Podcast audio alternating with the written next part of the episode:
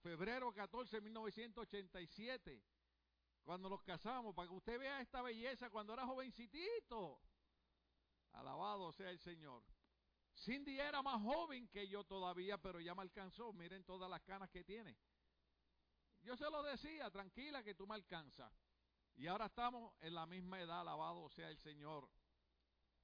Voy a poner fotos cuando celebramos nuestros 15 años de casado. Eh, pondremos fotos de hoy, alabado sea el Señor. Pero quiero dar gloria a Dios porque cuando uno comprende la ideología de Dios y el deseo de Dios para sus hijos, entonces uno los apropia y los disfruta. El deseo de Dios para mí, el deseo de Dios para mi esposa, el deseo de Dios para mis hijos, no es que nosotros vivamos un matrimonio como perros y gatos. Eso les gustó porque se quedaron callados. El deseo de Dios es que mi esposa y yo vivamos un matrimonio bendecido donde entendamos que si Él es presente en nuestras vidas, todo propósito que nosotros dispongamos, Dios va a ser posible que lo alcancemos. ¿O usted no entendió eso? Déjeme decirlo otra vez. El deseo de Dios para nosotros es que todo propósito que nosotros tengamos en nuestro corazón lo alcancemos y normalmente todo propósito es alcanzar cosas buenas en la vida. Yo sé que hay lucha, yo sé que hay batalla, yo sé que hay contrariedades, yo sé que hay días tristes, yo sé que hay días de enfermedades, pero sobre todas esas cosas, siempre el propósito de Dios es que nosotros alcancemos lo que queremos en la vida. Por ejemplo, yo quiero todavía eh, eh, seguir teniendo un matrimonio feliz. Yo no, me, yo, no, yo no me había dado cuenta que había gente que siempre estaba pendiente a nosotros. ¿Qué cosa? ¿Cómo es la gente? Ustedes no. Pero me gusta que, que, que es de una manera sana, de una manera buena, de una manera linda. Me queda un minuto y medio, lo puedo usar.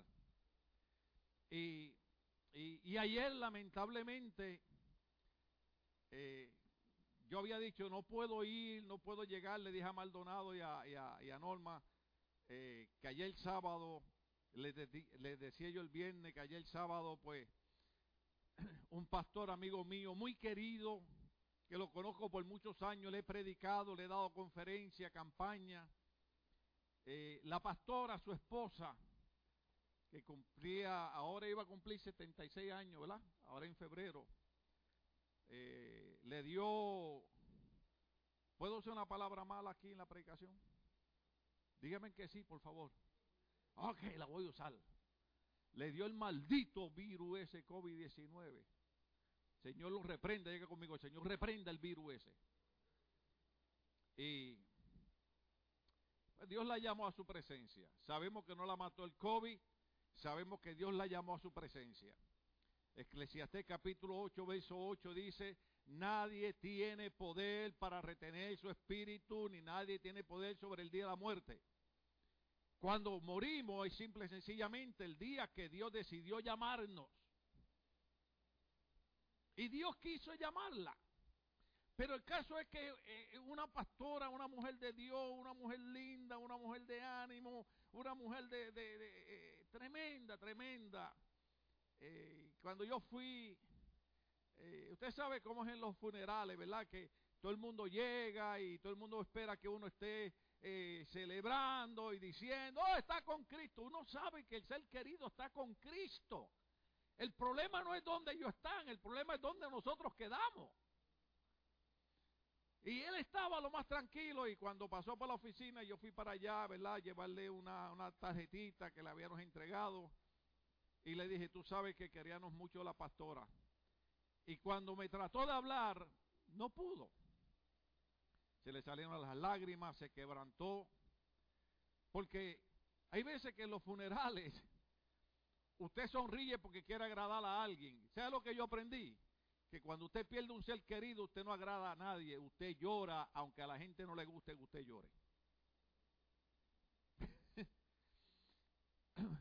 bueno, regreso, me siento Y una de las cosas lindas es que encontramos una hermana allí que lleva, yo creo que empezaron con ellos hace más de 35 años.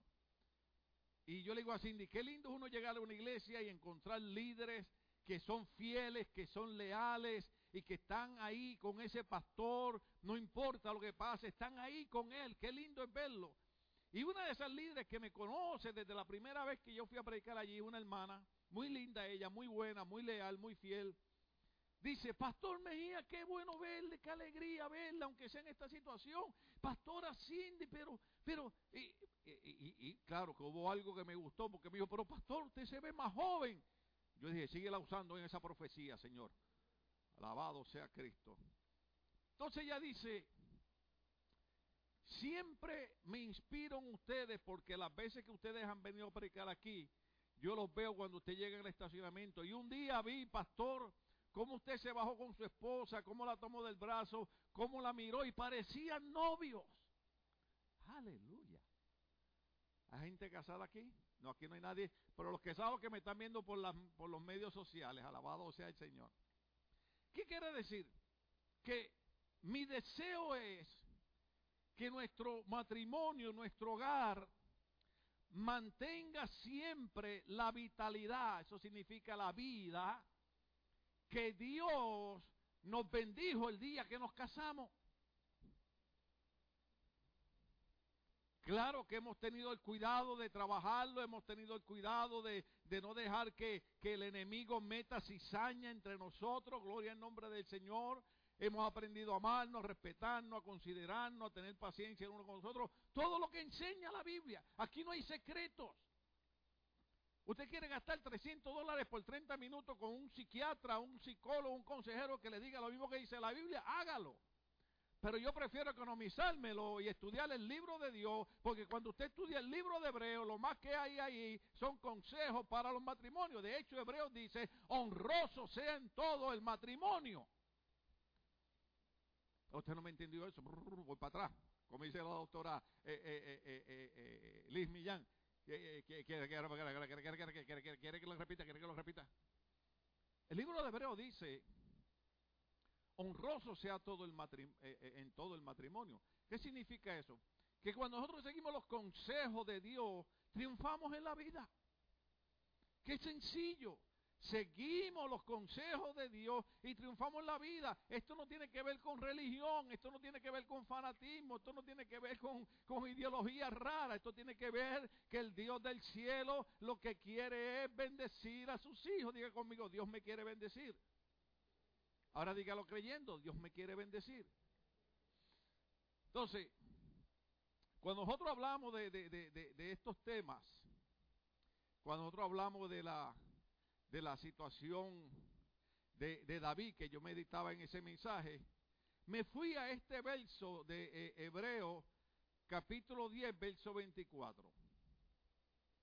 El autor de Hebreos, que muchos teólogos opinan que, era, que era Pablo, y, y nosotros estamos dando una clase que se titula Detrás del velo, que está basada en la epístola a los Hebreos, eh, y algunos piensan que pudo haber sido algún otro autor, pero la Biblia dice que los santos hombres de Dios hablaron siendo inspirados por el Espíritu Santo. Por lo tanto, el libro de Hebreo fue inspirado por el Espíritu Santo también. Y el autor de Hebreo, cuando escribe, hace una petición. La petición es esta. Preocupémonos, dice qué? O sea, esa palabra preocupémonos no es en el sentido de que, ay, ¿con qué voy a pagar la renta mañana? ¿Con qué voy a echar gasolina? No, no, esa no es la preocupación que está hablando. Lo que está hablando es, eh, otras versiones dice, otras versiones dice, debo decir, estimulémonos, ¿ve? Preocupémonos, o sea, prestemos atención, tengamos cuidado, preocupémonos, estimulémonos, tengamos cuidado los unos, señales de lado a lado, los unos, preocupémonos los unos por los otros, a fin, y ahí, y ahí lo repite otra vez, ¿no? de estimularnos. Estimular es motivarnos. ¿Cuánto estamos aquí? Usted ve cuando, cuando yo cruzaba más fuertemente por la partida de mi hijo, había gente que se preocupaba por mí y me estimulaba a que siguiera confiando en que un día Dios me iba a dar la fuerza para seguir hacia adelante. Y qué lindo es ver, si a usted no le gusta, no sé dónde, en qué planeta usted vive, pero qué lindo es ver que a veces quien menos usted se imagina, le manda un mensaje de texto, le deja un mensaje de voz o le da una llamada y le dice, estoy orando por ti porque estoy preocupado por ti, pero te quiero decir que estás presente en mis oraciones. Eso estimula a uno. ¿Cuánto estamos aquí todavía? Usted no quiere que la gente los esté cargando. Algunos te dirán, ay, yo sí. No, pero escuche esto. Una cosa es que alguien nos dé la mano para salir de una crisis. Otra es que nos estén cargando toda la vida. Si usted me carga a mí toda la vida, me hace un inútil. Y nunca alcanzo el propósito de Dios. Cuando el apóstol Juan escribe, usa, unas palabras bien interesantes que muchos años atrás, cuando yo más jovencito, las usaban en Puerto Rico y decía, lo nacido de Dios vence al mundo y esta la victoria que ha vencido al mundo, nuestra fe. O sea, ¿qué significa eso? Que yo en un momento de crisis necesito que usted me ayude. Usted en un momento de crisis necesita que yo lo ayude. Usted en un momento de crisis necesita a alguien que, que lo ayude y lo levante y, y lo cargue un rato. Pero si yo dejo que usted me cargue el resto de mi vida, no entiendo lo que dice la Biblia. Porque la Biblia dice, déjeme repetirlo, lo nacido de Dios vence, diga conmigo vence, lo nacido de Dios vence, diga conmigo vence, vence al mundo, oiga bien, y esta es la victoria, diga conmigo victoria. Y esta es la victoria que ha vencido al mundo, nuestra fe. Nuestra fe nos dice, en medio de las tormentas, Dios está conmigo. En la fe dice, aunque yo ande en el valle de sombra y de muerte, no temeré mal alguno porque Dios estará conmigo. Nuestra fe dice, alzaré mis ojos a los montes, de donde vendrá mi socorro. Mi socorro viene de Jehová, que hizo los cielos y la tierra. Porque, porque eso, eh, eh, eso es lo que Dios quiere para nosotros. Lo que pasa, ¿puedo usar otra mala palabra? Lo que pasa es que somos tercos. Somos tercos. Sabemos que Dios quiere cosas buenas para nosotros, pero no queremos buscarle cinco patas al gato. Ay, pastor, yo sé que Dios quiere cosas buenas para mí, pero es que a mí todavía me gusta meterme cocaína. Es que a mí todavía me gusta fumar marihuana. Pero pastor, usted sabe que eso ahora es para, es para el dolor que yo la fumo. Yo no sé tanto de droga, pero si de algún sitio Dios me sacó a mí fue de allí. Y no era para el dolor. ¿Ah? Ahora sí, todavía me meto droga, pero es la droga del Espíritu Santo. Que cuando yo siento el poder del Espíritu Santo, subo, mire, voy hasta el tercer cielo como el apóstol Pablo y bajo. Cuando yo estaba en el ejército tomando el training, yo venía de la tienda una vez y venía cantando corito. Y no me di cuenta que venía cantando corito y venía riéndome. Y dos soldados me vieron y se me acercaron y me decían, hey man, can I have some? Can I have some? ¿Puedo tener algo? Le digo, what are you talking about? Come on man, you be smoking, you, you, you laughing, you look happy. Le digo, yes, I'm smoking the Holy Spirit. ¿Cuántos quieren fumar del Espíritu Santo? Alabado sea el Señor. Tú no necesitas marihuana ni cocaína para ser feliz. Tú lo que necesitas es entender que el plan de Dios es bendecir nuestras vidas. Entonces, cuando Juan dice que nosotros vencemos al mundo, es porque vencemos al mundo. Vencer al mundo no es que no hayan problemas, al revés. Cuando hay problemas descubrimos que somos, como dijo Pablo, ante en todas las cosas somos más que vencedores por medio de Cristo que nos amó. Cuando el diablo te tire con problemas, dile, no importa con los problemas que tú me tires, desde ahora quiero que sepa que en medio de cualquier problema no soy vencedor, soy más que vencedor por medio de Cristo que me amó. Diga conmigo, yo soy más que vencedor. Ah, usted no lo creyó. Usted no lo creyó hasta que el doctor le diga que le quedan tres meses de vida. Cuando el doctor te diga que te quedan tres meses de vida, tú vas a tener que decidir creer que hay un Dios. Oh, aleluya. Hay un Dios que no importa lo que diga el doctor, Él cambia los veredictos. Y eso es Biblia. Se me fue el tiempo. Seguimos. Eso es Biblia. Un rey estaba muriendo. Y este rey se volteó a la pared. Y oró a Dios y le dijo, Señor, yo te he servido, te he honrado, he glorificado tu nombre y aquí me estoy muriendo. Porque momentos antes el profeta Isaías había entrado y le había dicho, así te dice el Señor, arregla tu casa porque te vas a morir.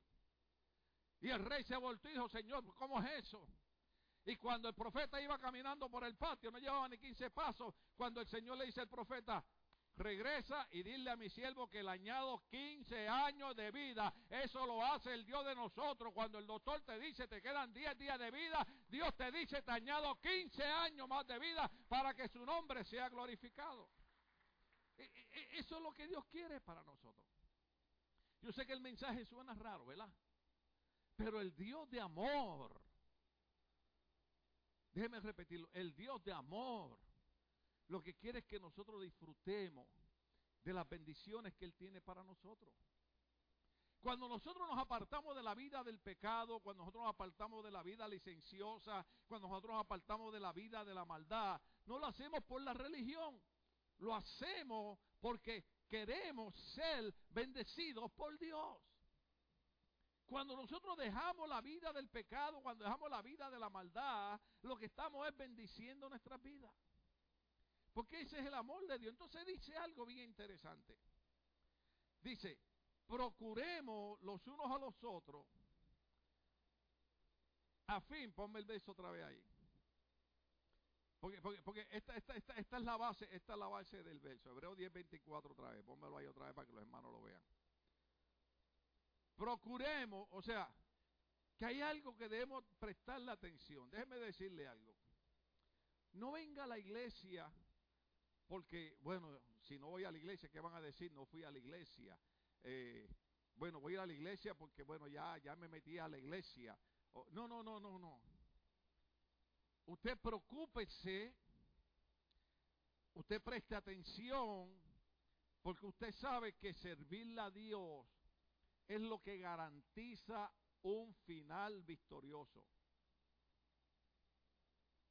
Por ejemplo, cuando cuando hablamos de, personas queridas, y ahora murió el otro pastor de aquí, de la Crencha, Frederick Price, eh, cuando estos hombres de Dios mueren, nosotros decimos, ah, oh Señor, pero esos hombres terminan en victoria. El apóstol Pablo lo sabía. Déjeme decirle algo antes de seguir con Hebreo. Pablo sabía lo que esperaba y cuando le escribe a Timoteo le dice, Timoteo, he peleado. Diga conmigo peleado. Oh, porque es que es otra cosa. Nosotros tenemos un montón de cristianos que creen que Dios le dé todo sin ellos hacer nada. Puedo predicar. Pablo decía, yo he peleado, yo he peleado. Yo he peleado porque la Biblia dice que el ladrón, ¿quién es el ladrón? Él viene a matar, robar y destruir. El chamuco el diablo, Satanás, la serpiente antigua, él quiere destruir los matrimonios, él quiere destruir los hijos. Entonces usted y yo tenemos que pelear por nuestro matrimonio, tenemos que pelear por nuestros hijos, tenemos que pelear por nuestra familia, porque cuando usted se encuentre fracasado, no le eche la culpa a Dios, no le eche la culpa al pastor, no le eche la culpa a los líderes, no le eche la culpa a la iglesia. Párese en el espejo y diga, tú eres el único culpable. Porque Pablo dijo, yo, yo, yo, no Timoteo, no Juan, no Pedro, no Mateo, yo he peleado la batalla. ¿Cuántos están peleando la batalla? Yo he peleado la batalla de la fe. Fe es creer que Dios nos va a dar lo que no estamos viendo. Este pastor, como puso Gio, ¿verdad? El pastor Price siempre cuando terminaba decía, andamos por fe, no por vista. ¿Usted sabe lo que es andar por fe, no por vista?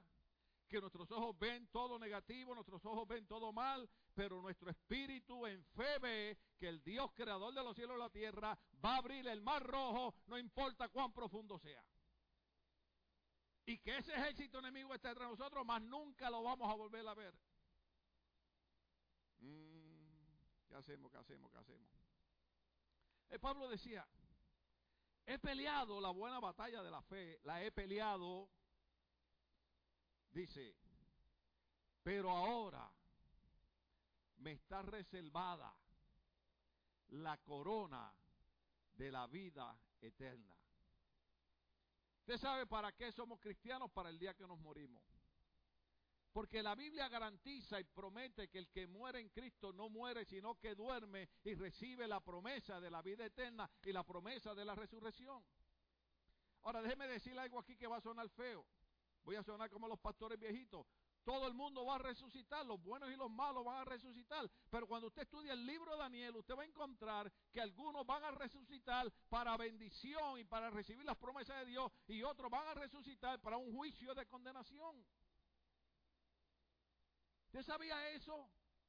Todos van a resucitar. La diferencia de los que tenemos a Cristo es que vamos a resucitar para vivir con Cristo por los siglos de los siglos, de los siglos, de los siglos, de los siglos. Y la Biblia dice que no habrá necesidad de sol ni la luna porque Cristo será nuestra lumbrera. Y para todos aquellos que han llorado y para todos aquellos que han sufrido, la Biblia dice que en ese día Cristo enjugará toda lágrima de nuestros ojos. ¿Por qué usted cree que le servimos a Cristo? ¿Qué es lo que usted cree que pueda hacer? Voy a tener que decir mi edad aquí, aunque no quiera. Bueno, ignore mi edad. ¿Pero qué usted cree que, que pueda hacer a un hombre de 66 años, casi 48 años sirviendo a Cristo, seguir predicando todavía con este ánimo?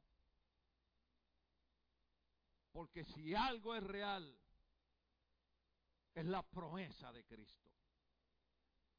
La gente se cansa de la iglesia, se cansa de la religión porque no han tenido un encuentro con Cristo. Cuando usted tiene un encuentro con Cristo como lo tuvo Saulo de Tarso, su vida es cambiada y Saulo dijo, no solamente estoy dispuesto a predicar, sino también a morir, a morir, a morir por el Evangelio de Cristo. Esa es la diferencia. La gente confunde iglesia con religión. La gente confunde iglesia con prohibiciones. No, hermano. Uno de los frutos del Espíritu, una de las cosas que nos da el Espíritu es gozo. ¿Sabe por qué tenemos gozo? Porque sabemos lo que vamos a recibir. Mis amigos me decían, estás loco. Yo veo jóvenes en la iglesia y digo, aleluya Señor, haz con ellos doble de lo que hiciste conmigo.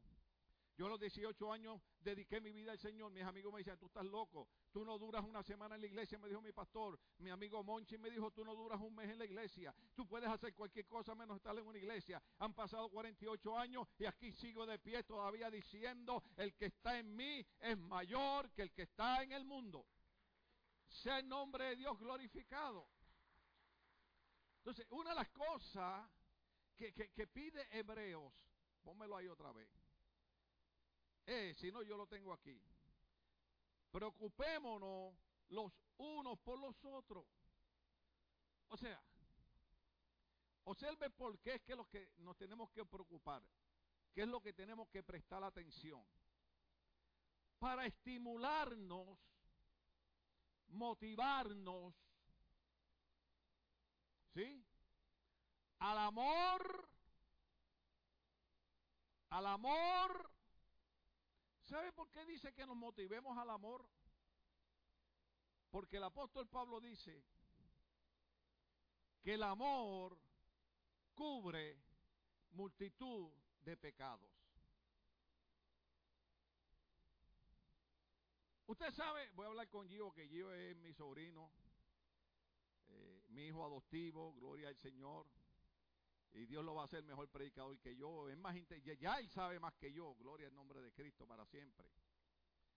Pero una de las cosas que yo le tengo que decir a Gio, no lo puedo usar a ustedes porque ustedes se enojan, él no. Eh, Gio, tú no puedes esperar de mí que yo haga todo perfecto. Porque si yo pretendo hacer todo perfecto, estoy diciendo que lo que Cristo hizo en la cruz del Calvario no, no, estaba completo. Cristo murió en la cruz del Calvario porque el único perfecto que podía pagar el precio por nosotros era Cristo. Pero cuando yo falle, no, no, no, no, no, voy a cambiar eso, Señor que prenda al diablo, que nunca eso ha estado en mi mente. Bueno, si yo fallo, y tú has entendido Hebreos 10:24, que preocupémonos los unos por los otros a fin de estimularnos al amor, entonces tú entiendes que el amor cubre multitud de pecados. Entonces tú entiendes que todo ser humano comete errores. El problema no es cometer el error, el problema es quedarse en el error. Entonces, como el amor cubre multitud de pecados, tú lo que vas a hacer por mí es, número uno, decir, pastor, lo primero que voy a entender es que usted como ser humano no podemos esperar que todo le sea perfecto, lo vamos a perdonar pero lo vamos a ayudar porque queremos que salga del error, porque no puede quedarse en el error, ni menos en el pecado. Por ejemplo, cuando yo he ayudado a personas que han caído en pecado, yo esta madrugada pensaba en este mensaje, cuántas personas aquí yo he ayudado, personas aquí que cometieron pecados, pecados feos, pecados sucios. Y yo nunca le dije a los líderes ni a la iglesia lo que esas personas habían hecho. Solamente les pedía a esas personas, tienes que salir de eso. Porque el mensaje de Cristo a la mujer adúltera, ¿cuál fue? Yo tampoco te condeno, pero vete y no peques más, no peques más, no peques más, no peques más. Una cosa es caer en pecado, una cosa es cometer el error y otra cosa es quedarse en el pecado y quedarse en el error. Hay que salir de eso. Porque Dios quiere que seamos victoriosos. Pero, pero como el amor cubre multitud de pecados, entonces Gio me perdona. Y viceversa, cuando es Gio yo hago lo mismo. Ahora, yo no estoy hablando basura aquí. En 31 años eso es lo que los pastores hemos hecho con montones de gente en esta iglesia. Montones de gente. Les hemos cubierto sus pecados. Otros me han acusado de decir, ah, ese pastor eh, cubre los pecados de la gente. No es eso. No es eso, es que el amor, diga conmigo amor, el amor cubre multitud de pecados. Por eso es que los matrimonios, ¿puedo hablar de matrimonio? Por eso es que los matrimonios tienen que aprender a amarse. ¿Cuántos vieron en Facebook? Eh, perdonen que mencioné eso, ¿verdad? De un viejito que lleva a una viejita así, jalándola de la mano y alguien le pregunta, le dice, ¿qué tiene su esposa? Y dice, oh, ella tiene Alzheimer.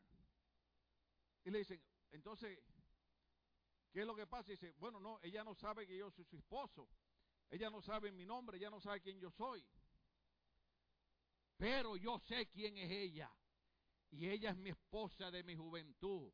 Y la Biblia dice que no te olvides del amor que le prometiste a la mujer de tu juventud. Qué lindo es nosotros llegar a viejos sabiendo que no importa lo que pase, porque cuando estamos sanos, cuando nos vestimos lindos, cuando nos perfumamos, qué bien es amarnos. Pero cuando viene el momento de la enfermedad, cuando viene el momento del dolor, hay que seguirnos amando. Porque la Biblia cubre, el amor cubre multitud de pecados. Por eso es que ese verso que parece tan sencillo.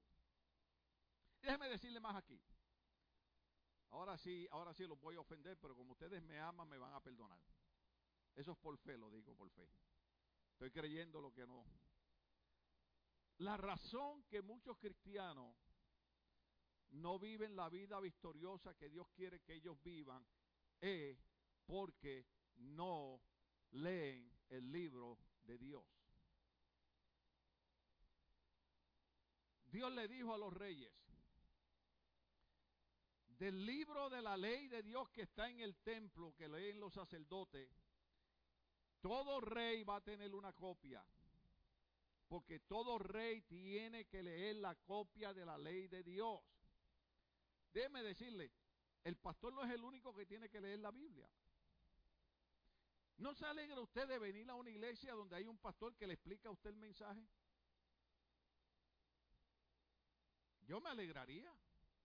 Yo he estado en iglesias donde uno dice, ay Dios mío, pero ¿de qué está hablando ese hombre? Pero yo estoy seguro que usted sabe de qué yo estoy hablando hoy. ¿Cuántos saben de qué yo estoy hablando hoy? si no leemos el libro de Dios, ¿cómo vamos a conocer las instrucciones de Dios? Ayer yo veía a una hermana, esposa de un pastor amigo mío, que está estudiando de liderazgo y tenía como, como 10 libros y dice, quisiera estar durmiendo, tomando café, pero tengo que estudiar esto porque tengo que sacar mi grado, tengo que terminar mi tarea. Le digo, claro que van a ser gente exitosa, claro que van a ser gente triunfadores, porque en vez de estar perdiendo el tiempo viendo novelas, está leyendo libros. Yo tenía un montón de fotos aquí que quería, que quería poner, pero no nos da el tiempo. Pero usted sabe, cuando usted lee un buen libro, quita la ignorancia. Y el primer libro que hay que leer es el libro de Dios. Por eso es que dice, preocupémonos los unos a los otros a fin de estimularnos al amor, al amor, al amor. ¿Puedo decir algo feo aquí? El problema de la mayoría de las iglesias es que la gente sigue arrastrando la cuestión esa del chisme de los barrios. ¿Cuántos conocieron gente chismosa en sus barrios? Solo en Puerto Rico hay gente chismosa. ¿Ah? Yo tenía una vecina, yo en Puerto Rico, a mí me encanta Puerto Rico, no porque soy puertorriqueño, sino porque es un país hermoso y gloria a Dios. Después, después de Jerusalén, Puerto Rico es la tierra santa. Claro, y Guatemala, y El Salvador, y Honduras, y Nicaragua, y México. Y, yo a las 6 de la mañana salía al balcón, porque en Puerto Rico a las 6 de la mañana está ese sol ahí, y te da el sol y como que te da vida. Y yo salía con un pedazo de pan con jamón y queso, aleluya, pan de agua de ese, Señor, ayúdame, perdóname, Padre. Y una taza de café, ese café boricua que despierta hasta los muertos. Y la vecina del lado, yo vivía en una casa duple, edificio, y la vecina del lado salía al balcón y me decía, oiga, ¿usted no vio el Volkswagen verde que Estuvo ahí hasta las 2 de la mañana, que, el hombre salió de allá del apartamento de allí. Y yo la miraba y decía, a las 2 de la mañana yo estaba durmiendo. Y entonces yo pues de averiguado, le decía, ¿y, ¿y cómo usted se dio cuenta? En Puerto Rico usamos lo que le llamamos ventanas Miami. ¿Usted sabe lo que son las ventanas Miami? Esas de lata que son dos hojitas que usted las abre un poquito y queda un poquito abierta. Entonces ella abría un poquito la ventana y miraba así y se pasaba toda la madrugada velando quién entraba y quién salía.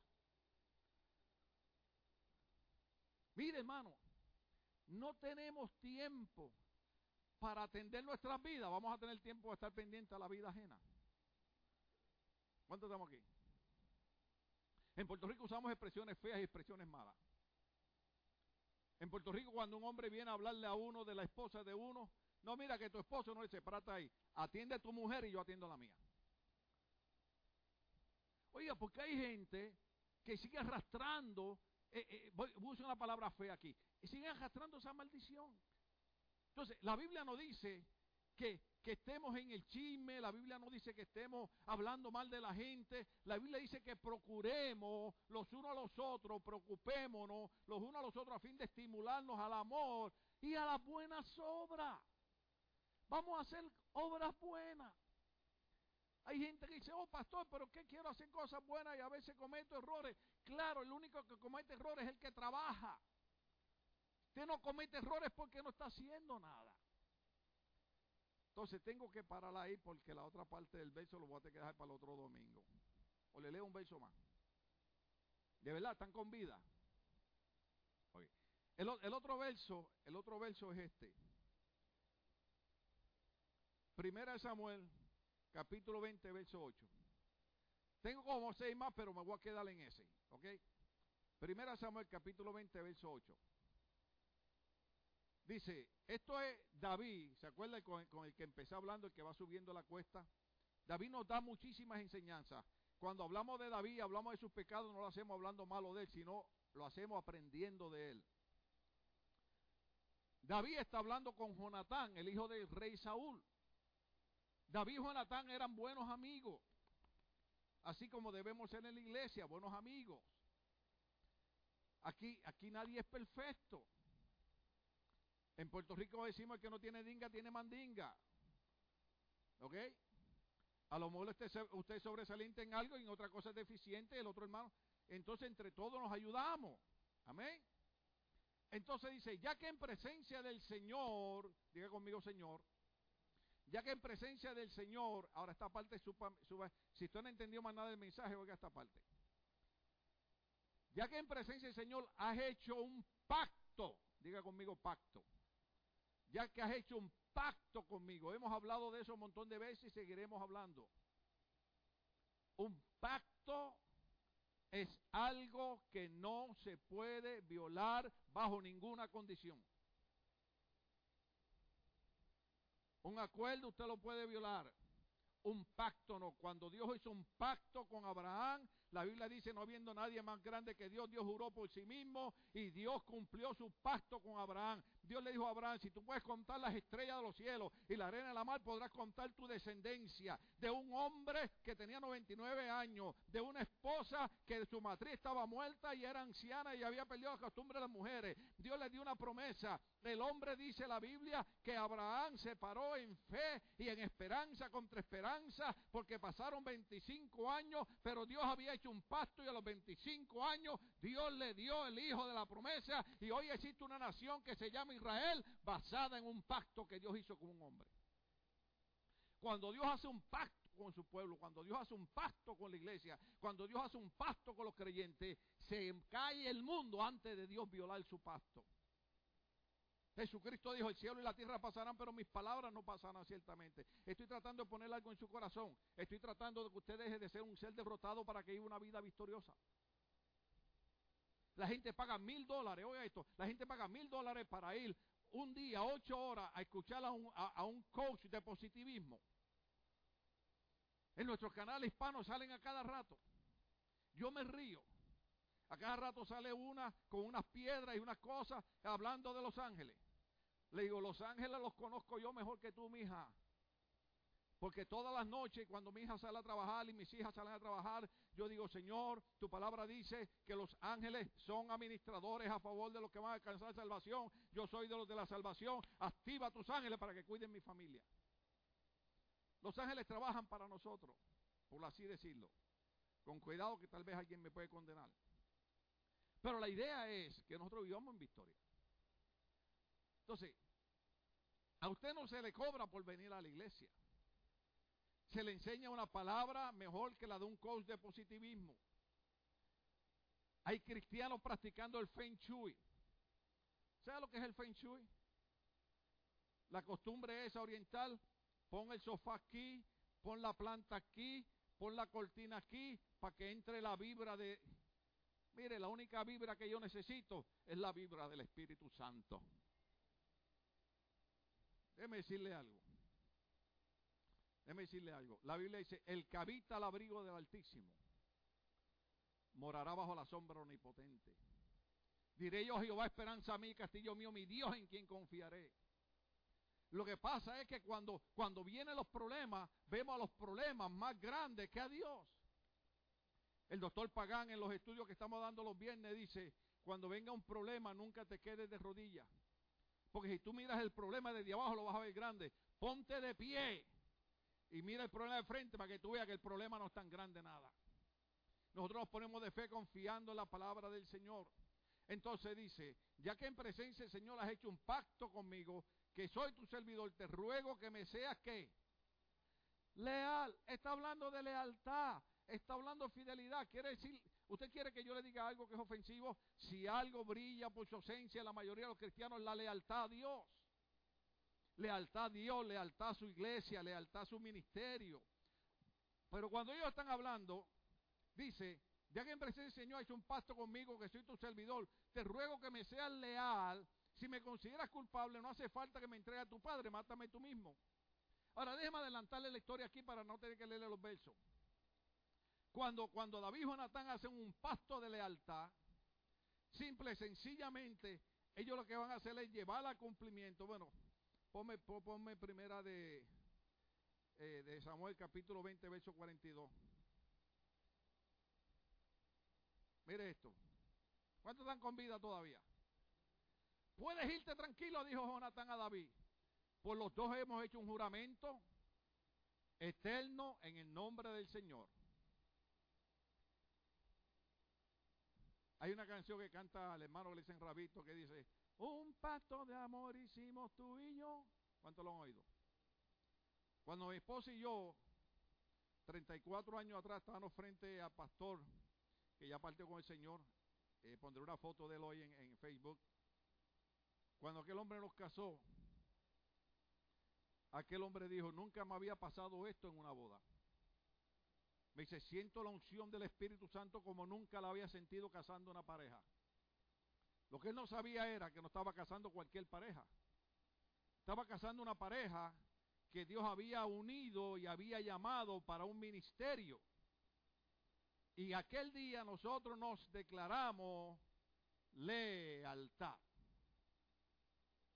Y hoy estamos aquí, 34 años después, diciendo que somos bendecidos porque hemos creído en la lealtad el uno al otro.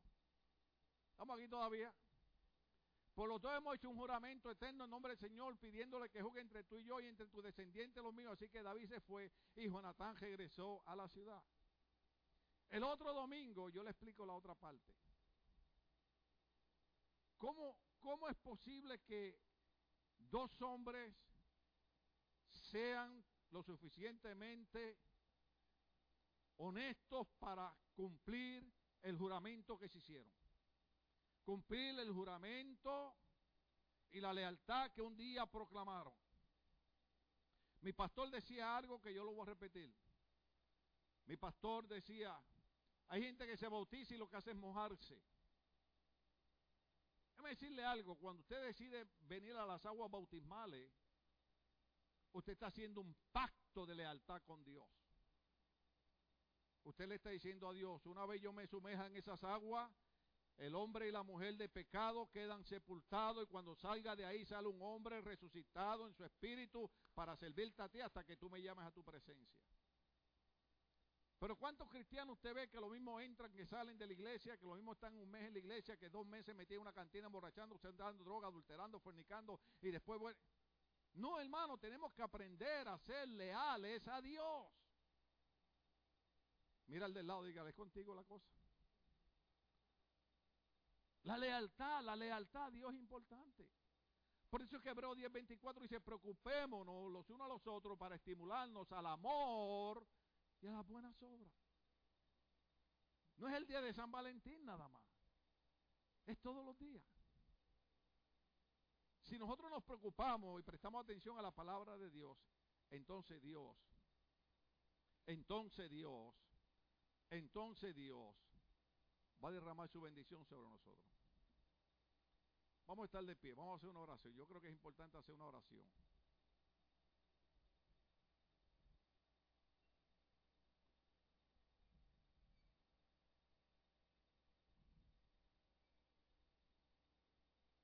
Gloria al nombre del Señor. Usted una vez yo estaba orando al Señor y el Señor me dijo, Sí, mi siervo, tiene razón. la gente se cansa de Dios, la gente se cansa de la iglesia, pero la gente no se cansa de las cosas malas. a, dónde usted cree que nos va a llevar lo malo? A la destrucción. Yo miro para atrás, 66 años para atrás, 48 años de servicio atrás, y digo, Señor, han habido guerras, han habido tormentas, pero todavía estoy en pie, repito, porque el que está en nosotros es mayor que el que está en el mundo. Déjeme decirle algo, la Biblia garantiza y dice, si Dios es con nosotros, ¿quién podrá en contra de nosotros? Pero nosotros tenemos que preocuparnos por estimularnos al amor y a las buenas obras. A veces vemos un hermano decaído, en vez de decir cosas malas de él, acérquesele, déle una llamada. Dígale, ¿qué está pasando? Yo he tenido personas que me han llamado y me han dicho, pastor, ¿puedo hablar con usted? Me dicen, pastor, me voy de la iglesia porque caí en pecado. Y yo le pregunto, ¿y por qué te tienes que ir de la iglesia? Bueno, pastor, porque pequé y me tengo que ir. Le dije, ¿yo te he dicho que te vayas de la iglesia? Bueno, no, pastor. Digo, déjame decirte qué es lo que tienes que hacer. La Biblia dice que el que se arrepiente y se aparta alcanza misericordia. Tú te arrepientes de tu pecado, tú te apartas, alcanzas la misericordia de Dios y sigues en la iglesia porque tú sigues siendo el hermano de Cristo, eh, hermano en Cristo. ¿Cuánto usted alguna vez le ha dolido un brazo? Los otros días parece que yo dormí sobre este lado izquierdo, hermano, y amanecí que este brazo me, me dolía una cosa tremenda. Y todo el día me pasé con el brazo dolorido. ¿Usted ve que me falta el brazo? Yo me lo dejé ahí, ¿verdad que sí? Porque aunque me duela, sigue siendo parte de mi cuerpo. Pero hoy está sano. Y eso es lo que pasa con los hermanos en la iglesia. Cuando usted falla, usted no se va de la iglesia, usted no le da espalda a Dios, usted busca el perdón de Dios y Dios lo perdona, Dios lo lava en su sangre y Dios lo levanta nuevamente. Eso es lo que hace Dios. Dios, la Biblia dice que Dios es amor. Dios es amor. Es más, la Biblia dice, de tal manera amó Dios al mundo que envió a su Hijo unigénito a dar su vida por nosotros. ¿Usted cree que un Dios que manda a su único Hijo a morir por nosotros no va a tener misericordia de nosotros? ¿No va a tener bondad con nosotros? Nosotros somos los que necesitamos acercarnos a Él. Yo sé que el mensaje suena un poco diferente. Porque yo sé que, que queremos estar en la iglesia donde nos digan, no, no, vive en pecado y Dios te ama de todas maneras. Claro que Dios te ama, pero Dios no quiere que tú vivas una vida de, destrucción. Dios quiere que tú vivas una vida dedicada a Él, donde tu vida sea bendecida. Hoy yo, hoy yo celebro con mi esposa 34 años. Y yo sé que suena feo decirlo. Pero estamos felices, estamos contentos. Mi esposa es mi enfermera, mi esposa es mi asistente, mi esposa es la que me cuida, mi esposa es la que me regaña. ¿Oyeron eso, esposo? Ella me regaña. ¿Te tomaste la medicina? Ay, no es que esa medicina sabe a diablo. Aunque sepa demonio, se la toma. ¿Eh? Pero qué lindo, qué lindo que hay gente que nos dicen cosas que a veces no nos gustan, pero entendemos que nos las dicen porque nos aman. A veces yo prego cosas que la gente se enoja conmigo en vez de decir, Señor, qué bueno que el pastor dijo eso, me molesté, pero lo dijo porque me ama. Porque quiere el bien para mí, quiere el bien para mi esposa, quiere el bien para mi esposo, quiere el bien para mis hijos, quiere el bien para la familia. Señor, en el nombre de Jesús, yo bendigo estas familias que están congregadas en este día en esta iglesia. Bendigo a aquellos que nos ven por internet, por Facebook, YouTube, que tú sabes la razón, Señor, de la situación que no han podido venir. Pedimos que tú ministres salud. Bendecimos al hermano Luis Ramos, bendecimos a Juan Lepe, bendecimos a la hermana Hortensia, bendecimos a cada uno de los hermanos que ha estado afectado de salud. Y pedimos tu bendición sobre cada uno de ellos. Y te damos gracias, Señor, por este día. Yo te doy gracias por estos hombres y mujeres que hoy están aquí en pie porque el problema no es más grande que ellos. Ellos están en pie porque saben que tú eres el que les da la victoria. Usa a cada uno de estos hombres y estas mujeres para que tu nombre sea glorificado. Bendecimos sus vidas, sus hogares, sus familias, sus hijos, sus nietos, sus bisnietos, en el nombre de Jesús. Amén. ¿Cuánto damos un aplauso al Señor?